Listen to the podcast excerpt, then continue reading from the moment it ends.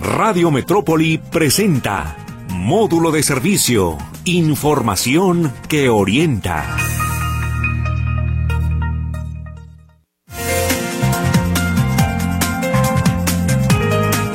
¿Cómo le va? Buenos días, ¿cómo está? Gusto saludarlo. Ya estamos aquí en módulo de servicio como todos los días. A partir de las 10 de la mañana, recuerde que este programa se retransmite también en las noches, después de las 10 de la noche por ahí Pasaditas las efemérides de Mercedes Altamirano. Los saludamos aquí en Radio Metrópoli, la estación de las noticias. Esperando que se quede con nosotros. Hoy un tema bien interesante y hasta polémico, diría yo. Aunque ahorita andan bastante contentos. Estamos hablando del transporte urbano. Del transporte urbano. ¿Cómo le va a usted con los camiones? ¿Cómo le va a usted con las rutas? ¿Cómo le va a usted con las alimentadoras? ¿Cómo le va a usted con el pasaje? Y yo digo que están bastante contentos porque parece que hasta le atinamos. Cuando agendábamos esta entrevista, pues yo todavía no tenía conocimiento que un día antes se iba a inaugurar precisamente esta nueva ruta hacia Zapotlanejo. Una ruta, una ruta que lo lleva al centro, al meritito centro de Zapotlanejo, que lo trae a Guadalajara por tan solo 9.50. Anteriormente, bueno, la gente tomaba el camión foráneo para llegar a aquel municipio. Iba usted a comprar sus chambritas, ropa, sus pantalones y se regresaba el mismo día luego de aventarse unas carnitas. Y ahora no, ahora por 9.50 se lo avienta. Así que bueno, hoy vamos a hablar justamente de transporte urbano. Está conmigo el director general de transporte urbano de la Secretaría de Transporte, Amílcar López Cepeda. Amílcar, ¿cómo le va? Muy buenos días. ¿Qué tal? Muy buenos días. Muchas gracias por la invitación. Sí, aquí estamos con noticias eh, del avance que hemos tenido dentro del programa Mi Transporte, con nuevas mm. cosas que vienen, con siempre los retos de la operación diaria. Ahorita lo platicamos antes de ingresar de las más de, mil, eh, de 4.800 unidades que tenemos eh, en el área metropolitana, pero también tenemos la operación de Puerto Vallarta, de Patitlán, este, Ciudad Guzmán y estamos a prácticamente semanas, si no es que ya empezamos la cuenta regresiva a días, para el arranque de Lagos de Moreno como una dentro de este nuevo esquema. Empezando por lo del asunto de Zapotlanejo. A ver, eh, ayer, bueno, se fue el, tema que se manejó en todos los medios de comunicación, tal vez fue el más importante, por lo menos en cuanto a sociedad se refiere, el hecho de que por 9.50 ahora uno puede ir a Zapotlanejo, eh, tomas aquí el camión y eh, te bajas en Zapotlanejo, estás lo que tienes que estar y luego te regresas. ¿Cuánto dura el, la ruta? ¿Cuánto hace de tiempo hacia allá y, y de regreso? Mira, el, digamos, como estamos lidiando con la congestión normal de la ciudad, el tiempo aproximado es de una hora y cuarenta y cinco minutos. Eh, sí hay momentos, sobre todo en las horas de la mañana o en el, o en el valle de mediodía, donde podemos hacer hora, hora y media y bueno, el tiempo se puede llegar a ampliar hasta dos horas dependiendo de, de las condiciones del tránsito eh, de, de, esta área metropolitana. Pero son 68 kilómetros eh, de recorrido ida y vuelta, son 12 unidades que van a estar operando de manera inicial a 20 minutos con las ventajas de, eh, pues bueno, ya tener un esquema de tarifa estatal a 9.50 con el uso ya de las tarjetas tanto generales, pero también con la tarifa preferencial. Un estudiante que antes llegaba a pagar hasta, no sé, 30 pesos este, por venir a estudiar desde el centro de Zapotlanejo hasta eh, el área metropolitana, hasta el centro de Guadalajara, hoy con su tarjeta podrá tener el beneficio de 4.75 o inclusive si están dentro de el programa que desarrolla la Secretaría de Asistencia Social de Mi Pasaje Verde, que hay que reconocerlo, ellos llevan el programa y nosotros apoyamos más en la parte tecnológica de, recaudo, pues por cero pesos, ¿no? Eh, debido a que el gobierno puede llegar a subsidiar es, esos 4.75 por viaje. Entonces, este es un beneficio eh, muy fuerte de, de, parte de, del sistema integrado de transporte a cubrir una zona que la habíamos trabajado durante ya muchos meses, pero que ya teníamos este pendiente de poder crecer la red de transporte público desde hace aproximadamente dos años este y desde el planteamiento del mapa base no ya en el 2019 por fin se logró esto debido pues a la estructura operativa y financiera que hemos desarrollado dentro del estado. Se viene por la carretera libre verdad se viene por la carretera libre. Recordar eh, también se convive con una parte del servicio federal que el servicio federal continúa eh, y que no está regulado por el Estado, sino por la Secretaría de Infraestructura, Comunicaciones y Transportes, que ellos sí vienen por la carretera cuota y que, bueno, es un servicio completamente diferente a este. Perfectamente. Ahora, eh, ¿se ha pensado en otros municipios? Porque incluso, bueno, ahí está Chapala. Sí, Eh, sí, Ahí sí. está Chapala, ahí está este bueno, Guanacatlán ya llegamos, pero vamos a reforzar el servicio. Incluso ayer el gobernador lo mencionaba un poco de reforzar servicio hacia la zona del Salto, Juanacatlán. Mm. Está, se viene una nueva incorporación de unidades con este nuevo pro- eh, con este programa que ya es el cuarto año de renovación que tenemos. Eh, se están planteando 140 unidades que lleguen a reforzar toda la parte de eh, el Salto, Chapala y Juanacatlán Ujú. para poder reforzar toda esa zona en cuanto al servicio, ¿no? Pero eh, sí se tiene pensado, es más, hay, hay proyecciones para dejar proyectos ya muy hechos eh, de incluso llegar hasta hasta Chapala con un corredor eh, BRT, el corredor del aeropuerto que ayudaría a reforzar toda esa zona y sobre todo a tener un servicio con mayor velocidad, ¿no? Que tenga eh, condiciones de circulación preferentes. Eh, eh, Amilcar, eh, director general de transporte de la Secretaría de Transporte, habla usted de 4.860 camiones, pues, Así es. que circulan en la zona metropolitana. ¿Está equilibrado? ¿Está parejo el servicio que se presta hacia el sur, hacia el norte, hacia el oriente y hacia el poniente? Mira, o, eh, cuando inició la administración, por ahí de eh, 2019, digo, iniciamos en, en diciembre de 2018, pero en 2019 teníamos aproximadamente 4.000 unidades en servicio. Cuencas importantes eh, como la zona, digamos, de Valle de los Molinos está muy, de- muy desatendida, zonas de Tonalá Centro, Guadalajara, eh, Tlajomulco, la verdad es que estaba relativamente bien cubierto, pero mira, hemos ingresado 800 unidades nuevas en operación. Eh, el día de ayer también, y, y mira, es coincidencia, también in- ingresamos la alimentadora 10 de mi macro periférico a Valle de los Molinos, con lo cual toda la gente, eh, todos los usuarios de esa zona ya tienen un beneficio también del transbordo hacia, hacia mi macro periférico, eh, de eh, un transbordo al 50% con las rutas troncales y complementarias de, de, de, de- de- este nuevo sistema. Entonces, el sistema va creciendo, es un ente que crece todos los días conforme la población y, y las zonas de, la- de, de esta área metropolitana crecen. Por ejemplo, un dato eh, que lo demuestra, hoy tenemos en promedio 18% más pasajeros que antes de la pandemia. Eh, somos de las únicas ciudades en el país que ha logrado no solo recuperar la demanda de transporte, sino crecerla. Y eso es debido a que, bueno, vemos la economía de la ciudad que crece y todo, pero que a pesar de todos los problemas que podemos llegar a tener como sistema de transporte y de adaptarnos a este, a este crecimiento, pues somos una, una, una alternativa para poder movilizar toda, toda esta cantidad de pasajeros. Ya llegamos a picos de más de 3, de 3 millones de viajes al día, cosa que antes este, pues, no se presentaba. Y no solo en el transporte convencional, tú lo ves en el tren ligero, tú lo ves en mi macro periférico, que ya transportamos más de 300 mil viajes al día. O sea, eh, mi macro periférico moviliza más viajes que las tres líneas del tren ligero, por ejemplo, más que de, de lo que antes movilizaba la 380. Ca- eh, mi macro calzada está llegando a los niveles más altos que había tenido por allá del 2015. Entonces, la ciudad se ha reactivado en sus diferentes actividades y el sistema de transporte está logrando llegar a cubrir esa demanda.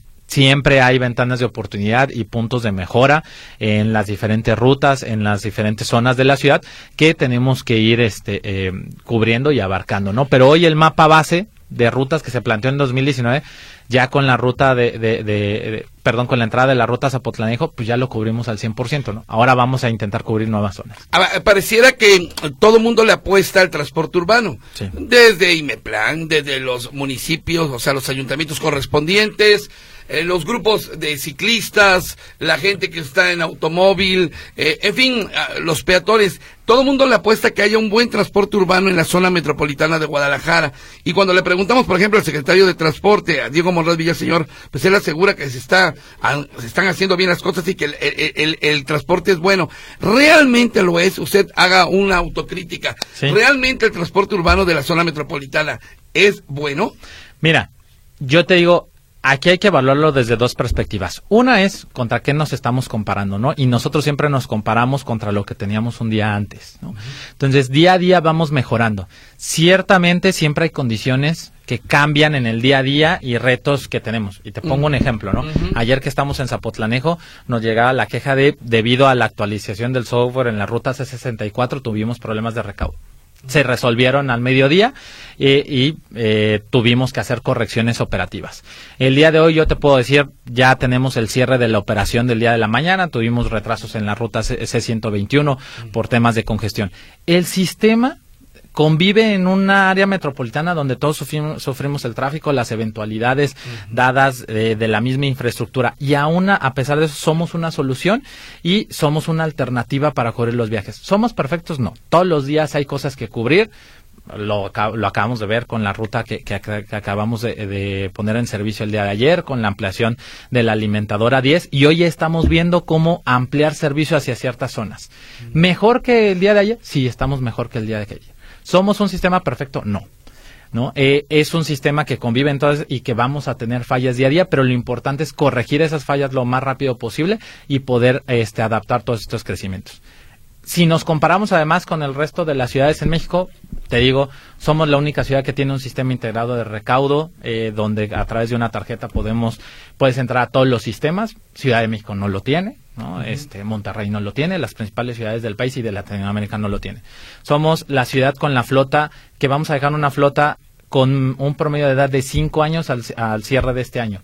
Ninguna otra ciudad del país lo tiene se acabó la figura del hombre camión, que podemos mejorar en muchas cosas operativas, claro que sí, pero no hay otra ciudad en el país que lo tenga.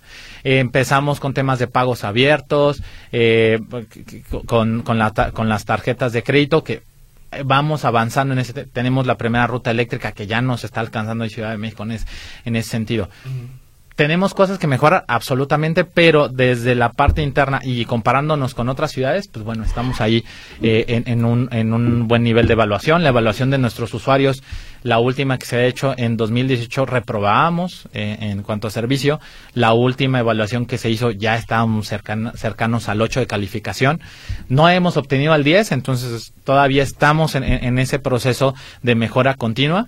Eh, sin embargo, pues bueno, mejor que ayer sí estamos irremediablemente surge el tema de los 50 centavos. Así es. ¿sí? Eh, ¿Qué está pasando en este aspecto? Eh, la gente sigue molesta por los 50 centavos. Sin embargo, se ha comentado que el sistema que utiliza el transporte urbano en Guadalajara está justamente ideado para cobrar 9.50 y que los 50 pesos que se pierden, pues no es responsabilidad de las autoridades, en ese caso ustedes, de la Secretaría de Transporte. Pero, ¿qué pasa con ese, ese cambio? la tremenda polémica de los 50 centavos? Mira, hay dos, hay dos temas. Uno es eh, el proceso que hemos hecho para dar diferentes alternativas de pago. Y hoy tú puedes pagar con tu tarjeta. El día de hoy, el 53% de los viajes de toda, de, toda el área metropolitana eh, se pagan con tarjeta. Ahí evitas cualquier tema de manejo de efectivo, cambios, etcétera. Hay una app en la cual tú puedes recargar y que eh, tiene más de 100 mil usuarios al mes, este que se ha convertido en una muy buena herramienta para poder hacer este la recarga en la tarjeta. ¿Qué pasa con los 50 eh, qué pasa con los 50 centavos? Quedan en, la alcancía, que la alcancía lo que hace es se liquida la operación y cae a manos del transporte. Eso siempre lo hemos dicho y siempre lo hemos eh, reconocido. ¿Ustedes no meten mano en los 50 Nosotros no metemos manos en los 50 centavos. Todo lo que sí regulamos es la parte del dinero electrónico y todo esto es a través de un fideicomiso en el cual está la autoridad, están todos los transportistas y lleva operando más de dos años sin ningún inconveniente. Entonces, ¿quién se queda con los 50 centavos? El transportista como tal. El transportista como tal. ¿Y qué hace con ese dinero? Lo reinvierte tanto en la renovación de las unidades, en el pago de los conductores, es parte de su ingreso que genera para cubrir su operación. ¿no? Eh, ¿Por qué no se cobran, no, se llegó a pensar que se cobraran nueve pesos o diez pesos? Mira, es una de las cosas que, y te lo digo, yo llevo más de siete años trabajando en esto. Mi primera observación al llegar fue, ¿por qué una tarifa fraccionada? Desgraciadamente ya era una tarifa que ya se había autorizado prácticamente en octubre del 2018. Nosotros ya llegamos con esa tarifa. ¿Por qué? Porque tiene el tener una tarifa fraccionada en efectivo es un tema que, se, que, es muy difícil para, para seguir en la operación. Con la tarjeta no hay ningún problema porque mañana nosotros podemos eh, tener una tarifa fraccionada incluso a, digamos, a décimas de, de, de centavo, ¿no? O sea, puede ser 9.58 y no hay ningún problema. En efectivo es mucho más complicado.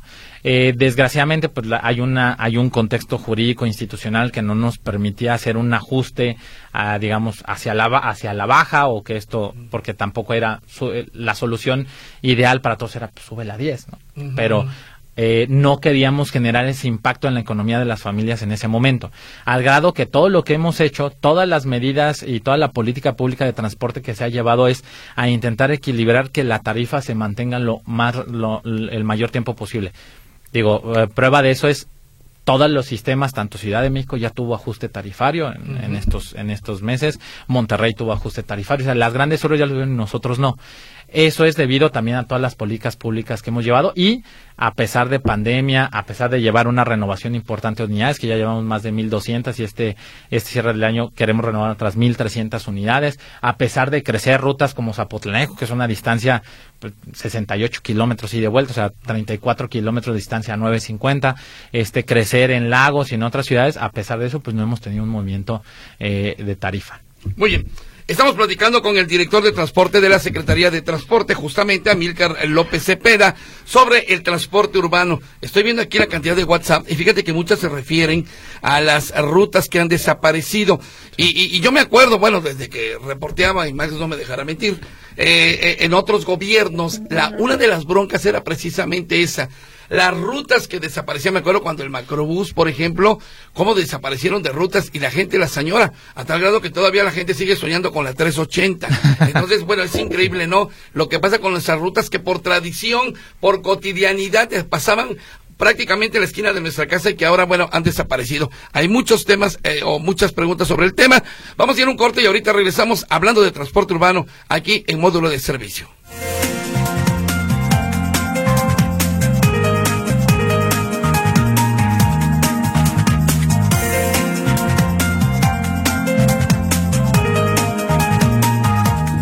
Estamos platicando con Amílcar López Cepeda, director general de transporte de la Secretaría del Ramo del Gobierno del Estado. ¿Cómo le está yendo usted con los camiones, con el transporte urbano? Amílcar parece increíble, pero mucha gente sigue extrañando la ruta 380 del periférico. ¿Cómo ves esto? Bueno, mira, eh, todo cambio eh, eh, tiene un proceso de adaptación tanto para los transportistas, para los usuarios, para nosotros en general en la ciudad. Obviamente la 380 era una ruta que era de las más complicadas de operar, ¿no? Por tanto por su distancia como por, las condiciones que había. Recordemos, ahorita lo comentamos, como era el periférico en el 2018, tal vez muchos no nos acordamos, pero pasar por la zona de Miramar y, y, y, este y toda esa zona era muy complicada. ¿Le puedo hacer una pregunta? ¿Usted se sube al camión? Sí, claro. o sea, ha viajado en el camión en las rutas. Sobre, sobre, todo, la verdad es, a ver, por por mi domicilio y por donde tengo eh, tenemos las oficinas, soy usuario habitual de mi macro periférico. Esa, a mí me quedó perfecto el, el, diseño y entonces, pues a ver, a mí me tocaba también de repente usar la 380 y pues era demasiado complicado además de la infraestructura donde te bajabas, te subías, no había banquetas, no había iluminación, llegar a Tren Sur era muy complicado, las filas que se hacían, la congestión que hacíamos hasta por la operación de los diferentes servicios en Tren Sur era muy complicado, ¿no? Ni te quiero decir en, en Periférico y Avenida Guadalupe, además como no había iluminación en, en, todas estas zonas, Tren Norte era lo mismo, de, la misma complicación. Ya ni siquiera hablemos de de, de, tomarlo en Avenida eh, Tonaltecas o en el centro de Tonalá, donde además teníamos muchos accidentes y todo. Se cambió, se, hoy el periférico es completamente diferente a como era en el 2018. Digo, eh, toda esta zona eh, de Miramar, el Coli, eh, este, de Guadalupe, Avenida Guadalupe, pues era muy complicada. Y ahora tenemos un sistema ordenado, un sistema que ha sido bien adaptado por la ciudadanía, que hoy tenemos más demanda de la que antes teníamos. Eh, que estamos ingresando cada vez más unidades de transporte a mi macro, a mi macro periférico. Eh, entendemos que de repente el tema de antes lo tomábamos pues tal vez en, la tierra, en una zona tal vez sin banquete y todo, pero que era mucho más fácil el, acceso. Ahora tener que abordar unos puentes, elevadores, estaciones, contar con un medio de pago como la tarjeta para ingresar, puede tener complicaciones, pero también te da más beneficios tanto al usuario como a todos los usuarios de la vía. La congestión que antes había en periférico ha disminuido hasta para los mismos usuarios del automóvil, que no es el enfoque que tiene el proyecto, pero que también se han visto beneficiados eh, en este sentido. Eh, sabemos que puede haber de repente algunas inconformidades, pero también los beneficios en cuanto a tarifa han sido importantes y ahora estamos en el reto de crecer servicio, meter más unidades, manteniendo un, un balance financiero operativo que nos, nos permita seguir manteniendo la calidad del servicio, ¿no? Pero incluso Hoy tenemos eh, cerca de 15 mujeres conductoras en el macro periférico. Eso cuando lo hubieras pensado en la 380, ¿no? Eh, porque prácticamente... ¿Por Por, por, la por violencia. Tema, por tema de, pues a ver, por temas de seguridad y de lo rudo que era la operación. O sea, hay que decirlo así. O sea, era una operación muy ruda, con un, niveles de estrés para los conductores muy altos. Eh, la, la convivencia con el tránsito mixto era también en un nivel de eh, nivel de, eh, de agresión, digamos, hasta en la conducción. Y hoy todo el tránsito está perfectamente delimitado. Eh, falta todavía crecer parte de las alimentadoras que la Secretaría de Infraestructura y Obras Públicas lo, lo, está desarrollando en sus diferentes etapas. Pero hoy los flujos en periféricos son mucho mejor de lo que eran en 2018. Eh, entendemos que sí hay ciudadanía que todavía nos dice, oye, es que extraño a mi conductor de la 380, pues sí, pero pues hay que mejorar eh, en estas condiciones y no solo para unos usuarios, sino para todos. Eh, ¿Qué es lo que va, voy a cambiar abruptamente del tema, nos vamos del periférico hasta Lagos de Moreno? Sí. ¿Qué va a pasar en Lagos de Moreno próximamente? Miren, en Lagos de Moreno tenemos previsto la primera semana de abril, si no, me puedo equivocar un poco en la fecha, si no es que el primero de abril, el arranque ya del nuevo sistema, se ingresan en operación 54 unidades nuevas, eh, todas eh, que cumplen con la norma técnica. Salen estas eh, cerca de 50 unidades que hoy están en operación. Ya entra el, nuevo esquema de mi transporte con el uso de la tarjeta, con los beneficios en cuanto a, uso de, tarjeta preferencial. Digamos, ya Lago se suma a una de las ciudades más dentro del modelo de mi transporte. Esto de la mano con los transportistas, como siempre lo hemos hecho, pero siempre poniendo en el centro de la atención al usuario, ¿no? Siempre buscando la mejora para el usuario y esto, bueno, se va a ver de una manera muy notoria en Lagos donde tú ibas y había unidades, digo, y te lo digo ahora que, que, fuimos a trabajar para allá y hacer todo este esquema que llevamos más de un año trabajando con el municipio y con nuestras unidades modelo 97. Entonces, ah, va a ser un cambio muy importante para la ciudadanía, que ahí estamos de la mano trabajando tanto con el municipio y con los transportistas. ¿Cuánto cuesta el, transporte allá en Lagos de Moreno? Está en siete pesos. Siete pesos. Sí. Muy bien. Ahora bien, en, ¿por qué desaparecen de repente algunas rutas de las que estábamos acostumbrados? y Yo sigo pensando, y, vuelvo a insistir en cuando, desde cuando uno anda reporteando, que es un asunto hasta generacional, ¿no? O sea, de repente las nuevas generaciones pues ya se acostumbraron al macro y a todo este rollo y, y las, las generaciones de mis cabecitas blancas, como les digo, todavía eh, se rehusan a, a, adaptarse al nuevo sistema de, de transporte urbano. Pero ¿por qué desaparecen de repente rutas tan establecidas en una colonia, en un barrio? ¿Por qué y tan de repente? ¿Por qué no se informa con oportunidad a la gente? Pasan, te, pongo dos casos, ¿no? La 625, ¿no? Por ejemplo, una ruta que cubría prácticamente eh, López Mateos y Periférico, eh, pasaba prácticamente por, digamos, Uh, por, Plaza del Sol, todas, estas colonias por la Pislázuli, llegaba hasta el centro de la ciudad. te pregunto, ¿por qué desapareció la 625? Te, eh, te digo, esto, por ejemplo, eh, digo, lo ponemos como un ejemplo. ¿Qué pasa? Número uno, hay transportistas que no entienden el modelo y que no quieren generar las inversiones suficientes para poder renovar unidades, poderse adaptar a las nuevas condiciones de operación. Ojo, eh, siempre las concesiones es, ha sido conocido que son por 10 años y entonces el transportista tiene que ingresar una unidad dentro de norma y hacer todo su planteamiento para hacer una renovación de unidad y adaptarse a las condiciones operativas. En muchos casos pasa uno, una mala administración por parte del transportista, que no se logra adaptar a estas condiciones, no hace, ah, digámoslo así, su guardadito para hacer la, renovación de unidades. Dos, la dinámica también de la ciudad cambia, ¿no? Y muchos transportistas te lo decían, oye, antes la 625 movía te digo un ejemplo, no sé, 800 pasajeros, ¿no? Y de repente empezó a caer porque o entran otras rutas o la dinámica se genera hacia otra, otro lado y eso baja su ingreso y además de una mala administración o, no ahorrar, por así decirlo, ¿no? Entonces, eso genera un, un punto en donde el transportista tiene que renovar y no lo hace. Y entonces nosotros como autoridad ahí tenemos una disyuntiva, es o seguimos con el transportista que no cumple con las normas y no hace lo que tenga que hacer para renovar, ¿no? Y entonces viene una baja en la calidad, vienen unidades este, en malas condiciones, con mal mantenimiento, que ponen en riesgo a los ciudadanos, o desplazamos ese transportista, ingresamos a alguien más o modificamos alguna ruta para cubrir sus destinos, ¿no? Eso pasó con la 625. La desaparecieron para mejorarla.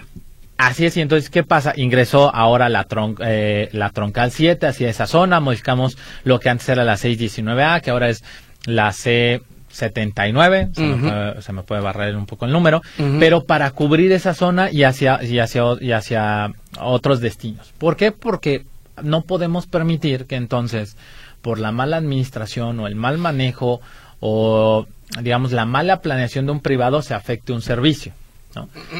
Usted me está confirmando entonces que a las 6.25 ya nos está pasando. Las 6.20 y estamos en proceso ya que entre un nuevo, eh, un nuevo transportista a cubrir esa. ¿Y la 358, por ejemplo? La 358 sigue en operación, pero ya está entrando en problemas que estamos platicando con ellos para ver cómo pueden hacer su renovación. Digo, pasa aquí enfrente, eh, cubre prácticamente zonas de Glorieta Chapalita y, el Coli. Estamos buscando que hagan su renovación y por eso generamos diferentes programas, ¿no? Dentro del gobierno del Estado, como el programa de renovación a, las unidades de transporte, donde entendiendo las diferentes situaciones que también el transportista vive y sin querer llegar a afectar eh, la prestación del servicio, entregamos ciertos apoyos para la renovación de las unidades. En cuanto a personas con discapacidad, hemos visto algunos de estos eh, camiones especiales justamente que tienen rampa para discapacitados, pero descompuestas, descompuestas las rampas y, y, y, la persona que va en una silla de ruedas, que lleva una hora esperando el camión que pase con rampa, pues sucede que a la hora que se va a subir, la rampa no sirve y tiene que esperar otra hora. ¿Qué pasa con esto? Mira, dos cosas. Uno, eh, también digamos, por una iniciativa del Congreso del Estado, hace, me puedo equivocar, pero más o menos un año, eh, ya se hizo que todas las unidades que se incorporen van a tener eh, el, tema de las rampas, ¿no? Para ser 100% accesibles. Todas. Todas. Y hay una prevención para todas aquellas que se incorporaron antes de, esta, de, este tiempo para que tengan la preparación y, se, instalen las rampas. Te voy a ser muy sincero, en, en todas las empresas armadoras y sobre todo... Eh, eh, todas las empresas que construyen las carroceras nos dicen es que no hay suficientes rampas para dotar a 4.800 unidades. Entonces, si ven, van, se van a ir incorporando unidades que ya tienen la preparación para la rampa, pero que no tienen la rampa y que están en espera que se les coloquen. ¿Por qué? Porque prácticamente el Estado de Jalisco consumió el stock de, de, de, muchas de estas empresas. Pero bueno, eso es un proceso que se va a continuar y que sabemos que al igual que como la renovación no puede ser de un día para otro, pero que en un margen de tal vez tres años ya veremos que todas las unidades tienen eh, este tipo de dispositivos o que cada vez incorporamos más unidades, por ejemplo, de piso bajo o cama baja, que nosotros le llamamos que no necesitan la rampa, sino debido a la configuración de la unidad, pues ya ya tienen la facilidad para que eh, todos los usuarios se puedan subir a este servicio. ¿Cómo está la sensibilidad de los choferes cuando se sube una persona invidente, cuando alguien a lo mejor se quiere subir hasta con su perrito? Este, no sé, ¿cómo está la sensibilidad, esta socialización del chofer con el usuario? Mira, uno, uno de los puntos más importantes para lograr mejorar la calidad de servicio es el capital humano. Y ese capital humano son cerca de 7000 conductores que están eh, trabajando todos los días.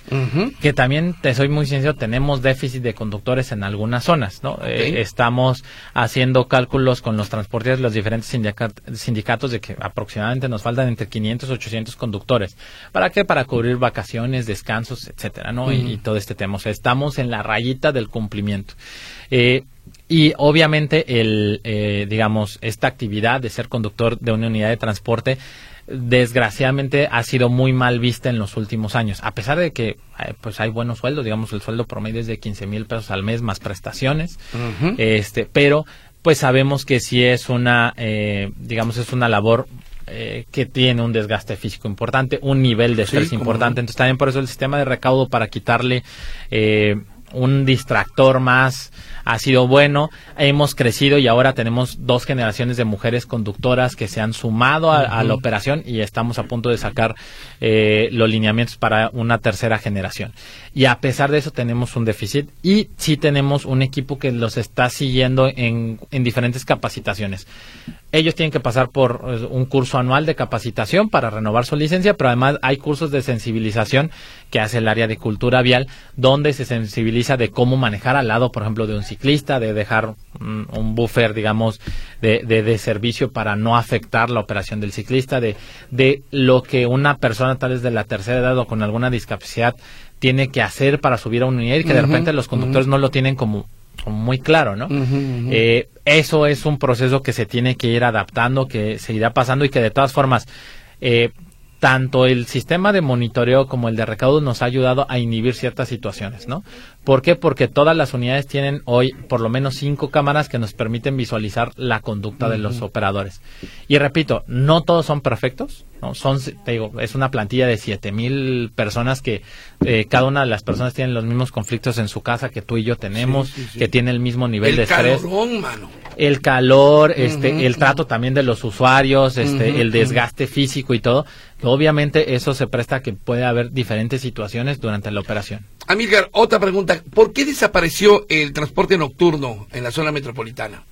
Mira, el transporte nocturno, justo ahora estamos terminando unos estudios sobre todo para crecer algunas rutas en la zona del Salto como piloto, pero eh, mira, a, lo largo de estos últimos meses hemos trabajado sobre todo el transporte nocturno en Puerto Vallarta con buenos resultados. Puerto Vallarta a veces lo ocupamos como prueba piloto de diferentes cosas y nos ha resultado. No descartamos que antes del cierre de este año podamos ingresar a algunas rutas eh, nocturnas eh, para cubrir ciertas zonas de la ciudad.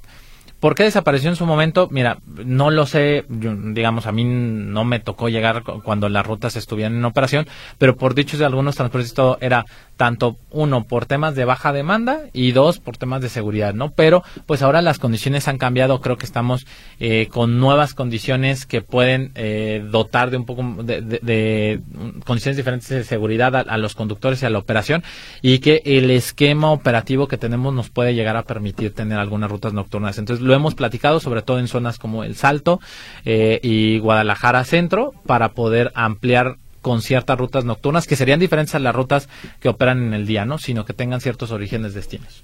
¿Qué horario, qué horario tienen las rutas ahorita actualmente el transporte urbano? Mira, las primeras rutas salen en operación a las tres y media de la mañana. Eh, principalmente rutas en Tlajumulco, mi macro periférico, con, con las rutas alimentadoras inician más o menos tres y media, eh, tres cuarenta y cinco de la mañana, y tenemos cierres de operación que comienzan desde las nueve y media de la noche y terminan hasta las once cuarenta y cinco los últimos despachos. Es decir, cerramos operación, por ejemplo, en macro calzada, en macro periférico y de algunas alimentadoras más o menos doce quince. Por ejemplo, un camión aquí afuera estaría pasando el último a las once y media. Más eh, sale, salen de operación más o menos como a las diez de la noche y entonces estaría pasando aquí aproximadamente once, diez cuarenta y cinco de la noche. Muy bien. Vamos a ir a un corte comercial. Les recuerdo que estamos comentando y platicando con Amílcar López Cepeda, director general de transporte de la Secretaría del Ramo, de la Secretaría de Transporte. Vamos a pasar a las llamadas, a los WhatsApp, porque hay muchas preguntas en torno al transporte urbano. Es más, podríamos hacer 15 programas seguiditos y no se iban a terminar las preguntas. Regresamos.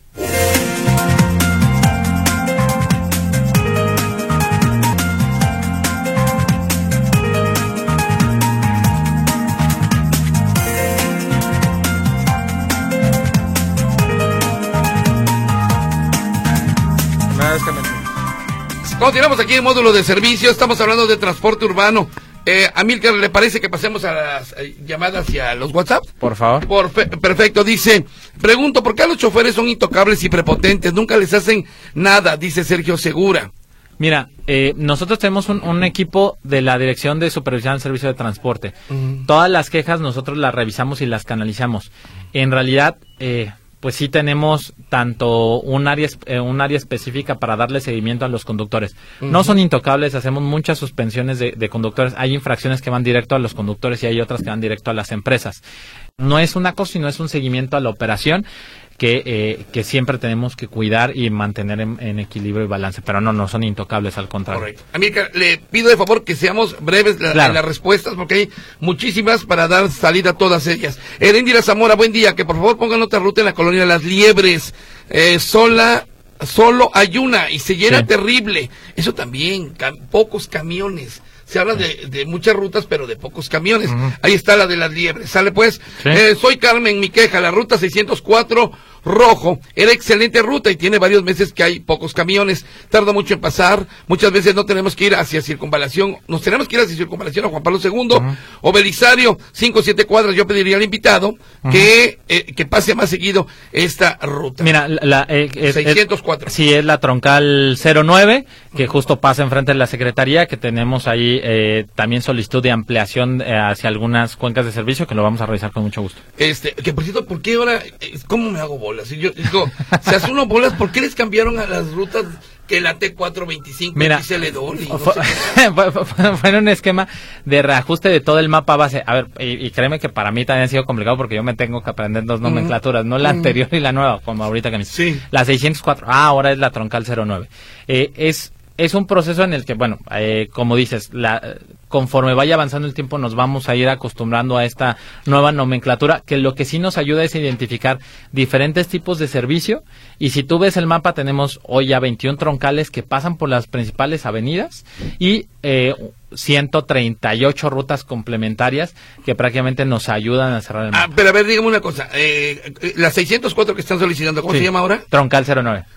¿Y en qué ayuda? Pues Troncal 09. ¿A quién le ayuda que se llame Troncal 09 o 604? Mira, si, eh, digamos, si tú ya lo ves como en el orden de toda la ciudad, tienes 21 troncales que conforme tú ves el mapa se van equilibrando en las principales avenidas, ¿no? Por ejemplo, Troncal 01, que es prácticamente eh, la zona de, Plaza del Sol y que es además la primera ruta. Troncal 02, que es Artesanos. Troncal 03, que es Belisario. Troncal 04, que es Lázaro Cárdenas. Eh, Troncal 06, que pasa aquí, eh, justo aquí enfrente, enfrente en Avenida México. entonces, tiene una lógica el cómo está ahora la numeración. Obviamente tenía que haber un, corte, digo, porque en temas culturales, si tú te acuerdas antes, existía Sistecosome, entonces Sistecosome puso los números por los contratos de prestación. Entonces, todas las que inician con 600 eran antes Sistecosome. Todas las que tenían servicio y transporte eran números súper raros, porque 358, 171, eh, la, la 24, etcétera. Había números como muy extraños y de repente también se sacó un nuevo esquema de concesionamiento que tenía otros números como la 39. Entonces, no tenía una lógica, la lógica de los números anteriores era de quien entregaba el permiso y la concesión. Y ahora es una lógica de cómo está distribuida las rutas. Que va a pasar tiempo en que nos acostumbremos, como lo dices, pues ahora las nuevas generaciones ya no te hablan de la de la de la 629, ¿no? Sino ya ahora ya te dicen, oye, la, la 604. No, no, incluso nosotros para los reporteros, cuando cubrimos algún accidente, pues es la T09 o la que era 604, pero ahora la no sé qué cosa. Sí, nos hacemos bolas también. Rápidamente, em, mi nombre es Antonio Tornero. ¿Me pudieran pasar el mapa de las rutas T21? que va del centro de Guadalajara al centro de Zapotlanejo. Él quiere saber, eh, incluso me pide dónde, dónde están los cruces donde se pueden tomar estos camiones. Mira, si sales desde el centro de Zapotlanejo, prácticamente se viene por la carretera libre, pasa por La Laja, por Villa Andalucía, eh, por la zona de Puente Grande, eh, continúa, digamos, esta carretera hasta que se incorpora a, digamos, a Río Nilo, prácticamente continúa todo Río Nilo y llega hasta el centro de la ciudad, a la zona de dos templos, ¿no? Pero toca puntos importantes como el periférico nuevo, donde ahí puedes transportar a la ruta eléctrica, la C98, toca también eh, la central de autobuses eh, nueva, eh, ahí en, en Lázaro Cárdenas, y continúa prácticamente sobre Río Nilo, tocando con todas las, las estaciones del tren ligero de la línea 3. a ver, Armando Ramírez plantea un problema en Ciudad Granja. Sí. La ruta 629, y estoy resumiéndolas porque están eh, a veces larguitas, mm, pasa mucho. 629A tarda mucho en pasar. Antes tenían la ruta 45 y no tardaba y quitaron. Mira, la, eh, en Ciudad Granja y esa ruta me conozco perfecto porque yo además soy vecino de la zona. Eh, le hemos puesto en operación tanto con vecinos de la zona como con concesionarios y hay una, un grupo de, de, vecinos que no quiere que entre y hay otro grupo de vecinos que quiere que entre. Entonces lo que hicimos fue modificar la, lo que antes era la ruta 629 para que una ala continúe con el servicio prácticamente normal y la otra de un servicio digamos un poco más espaciado a las necesidades de los vecinos que sí quieren la ruta. ¿no? Sandra Juárez, el transporte público selectivo en zona metropolitana se presume de lo mejor electoralmente, pero pregunten a quienes hacen largas filas bajo el sol y el agua y los intocables energúmenos al volante con música amplificada, además con bocinas. antes había prohibido que los choferes está, música. Está prohibido y eso también se sanciona a los mismos conductores. Agradecemos todos los reportes que nos puedan hacer llegar al respecto. Los pasaremos a la dirección de supervisión para que ellos hagan las sanciones. Ese tipo de sanciones van directo al conductor una parte, pero además a la empresa. Entonces la empresa ahí sí toma eh, cartas en el asunto porque la sanción va doble tanto a la empresa como, como al conductor. Correcto. Incluso eh, la prohibición es que solo escuchen todo menos reggaetón. sí, bueno, eso lo podríamos instituir así de, cajón, pero creo que las nuevas generaciones estarían tan de acuerdo con nosotros. Bueno, ¿por qué las máquinas, dice el señor Héctor, las máquinas de monedas que traen no dan el cambio de los 50 centavos. En mi colonia hay un llenado de agua y cuenta con máquinas de monedas y esas sí dan cambio. Bueno, ya, ya había explicado, ya, lo, habían comentado. En, a ver, espérame. Hola, Huicho. ¿De dónde salen los camiones o por dónde pasan? Nos dicen, no dicen ni por dónde, dice Marta Casillas, los de Zapotlanejo. Mira, es la ruta, la ruta que acabamos de iniciar. En la página de la Secretaría hay toda la información, pero también aquí a, través tuyo, Huicho, y si gustas te pasamos sí, el derrotero y todo para que lo podamos distribuir. Pero en los, eh, digamos, en las redes sociales de la Secretaría, como en la página también de la Secretaría ya está cargada esta nueva ruta y el día de hoy se comenzó con un proceso de socialización también para entregar principalmente a los usuarios de Zapotlanejo eh, también cuál es este derrotero. Perfecto. Una pregunta que se me hace interesante. Dice la señora Rodríguez, en la ruta Valle de los Molinos, ¿ya está autorizado cobrar 12 pesos? Ojo, el Servicio Express es una ruta federal que no está en control del Estado. Entonces, ellos se regulan bajo, vamos a decir, los reglamentos y todo que maneja la Secretaría de Infraestructura, Comunicaciones y Transportes Federal. O sea, no es de servicio estatal. Las rutas que tienen servicio estatal en la zona prácticamente es la T16B, que cobra 9.50, la C117 de 9.50 y ahora la alimentadora 10 de mi macro periférico, que con ella tiene el beneficio del transbordo hacia eh, la troncal de mi macro periférico. Jesús Velasco, ¿qué ruta es la que vas a Potlanejo? ¿Cómo se llama la ruta? Troncal 21 eh, troncal, eh, troncal 21 y Troncal eh, 21-1. Bueno, y, que cobra 9.50. 9.50, así es. Ok, Cristina Rodríguez, ¿dónde puedo tomar la nueva ruta que vas a Zapotlanejo? Horario. Centro de Guadalajara. Eh, los horarios de servicio es prácticamente sale de Zapotlanejo el, primer servicio a las 5.40 de la mañana y el último que sale de Guadalajara hacia Zapotlanejo es a las 10.20. Pregunta Mauricio Vázquez, ¿nunca han ido fuera del periférico? Si vieran cuánto batalla la gente para llegar al tren ligero.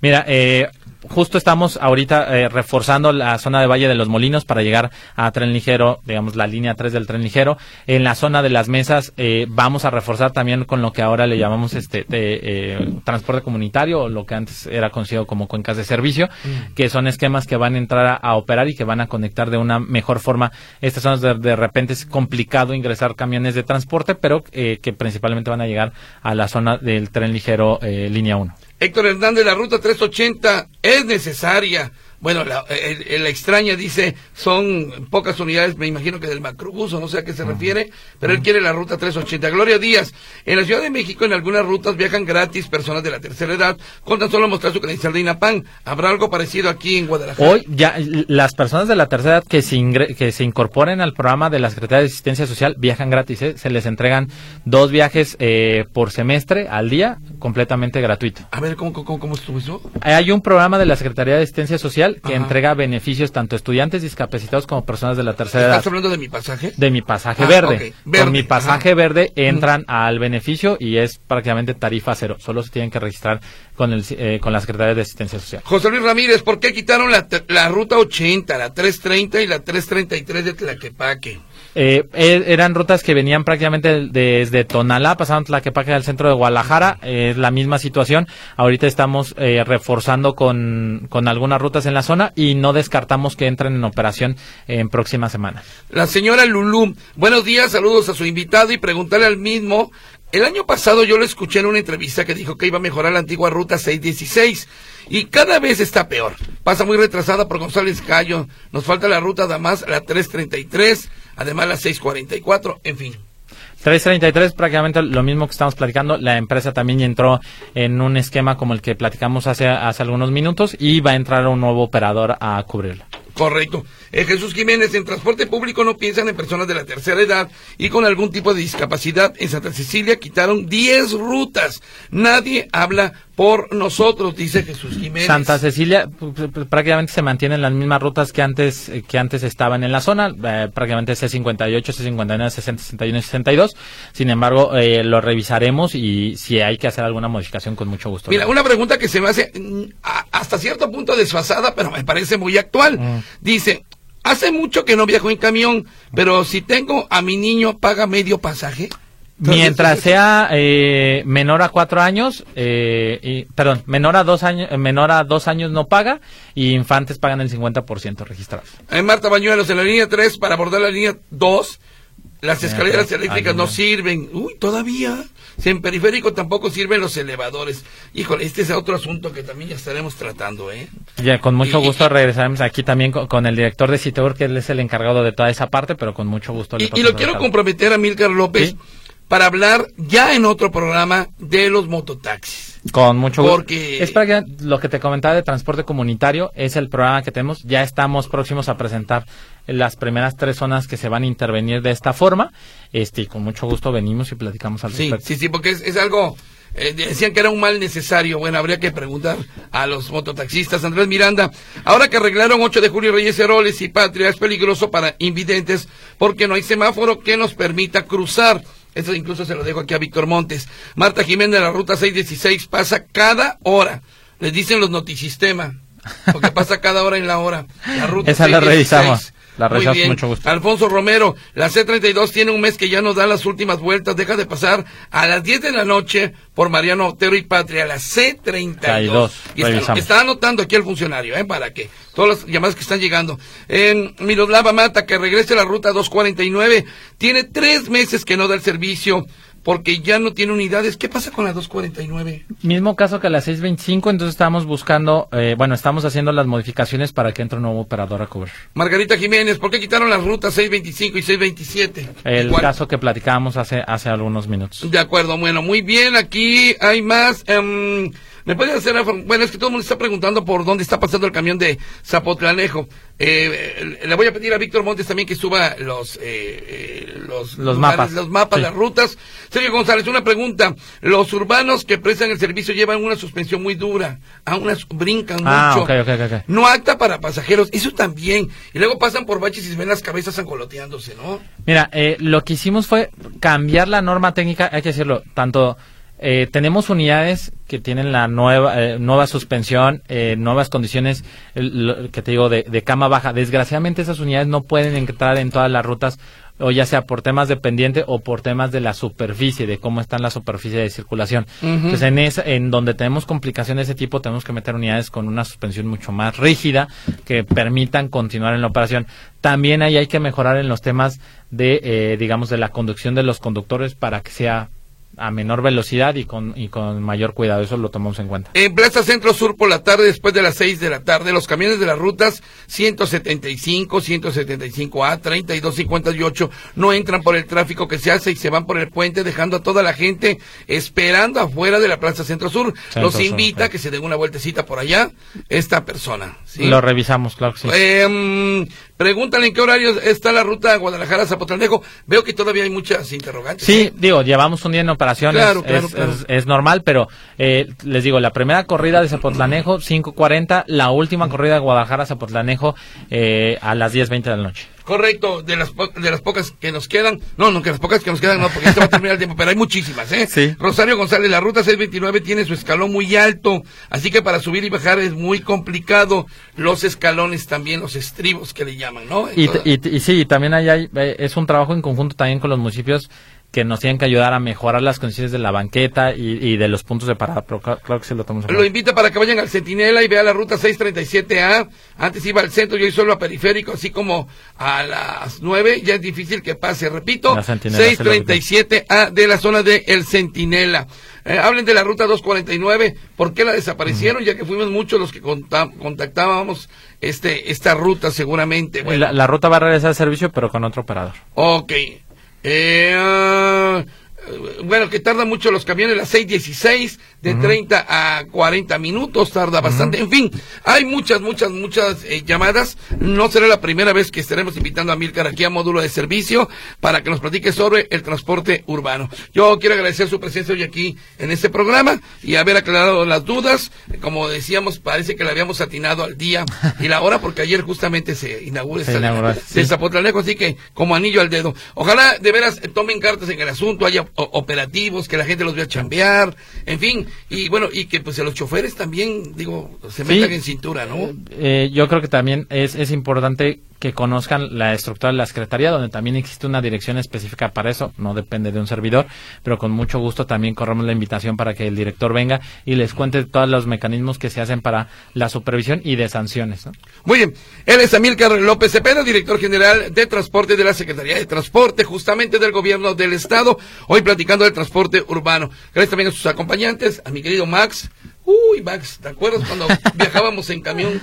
Bueno, como los picapiedras, y yo, eran así de, de las patitas. Bueno, gracias a usted que nos escucha. Este, este programa, le recuerdo, se retransmite a las 11, no, a las 10 de la noche después de las efemérides de Meche. Y también en la mañana, aquí tendremos mañana otro tema de interés para usted. Gracias. Si me escucha en la mañana, buenos días. Si me escucha en la noche, buenas noches.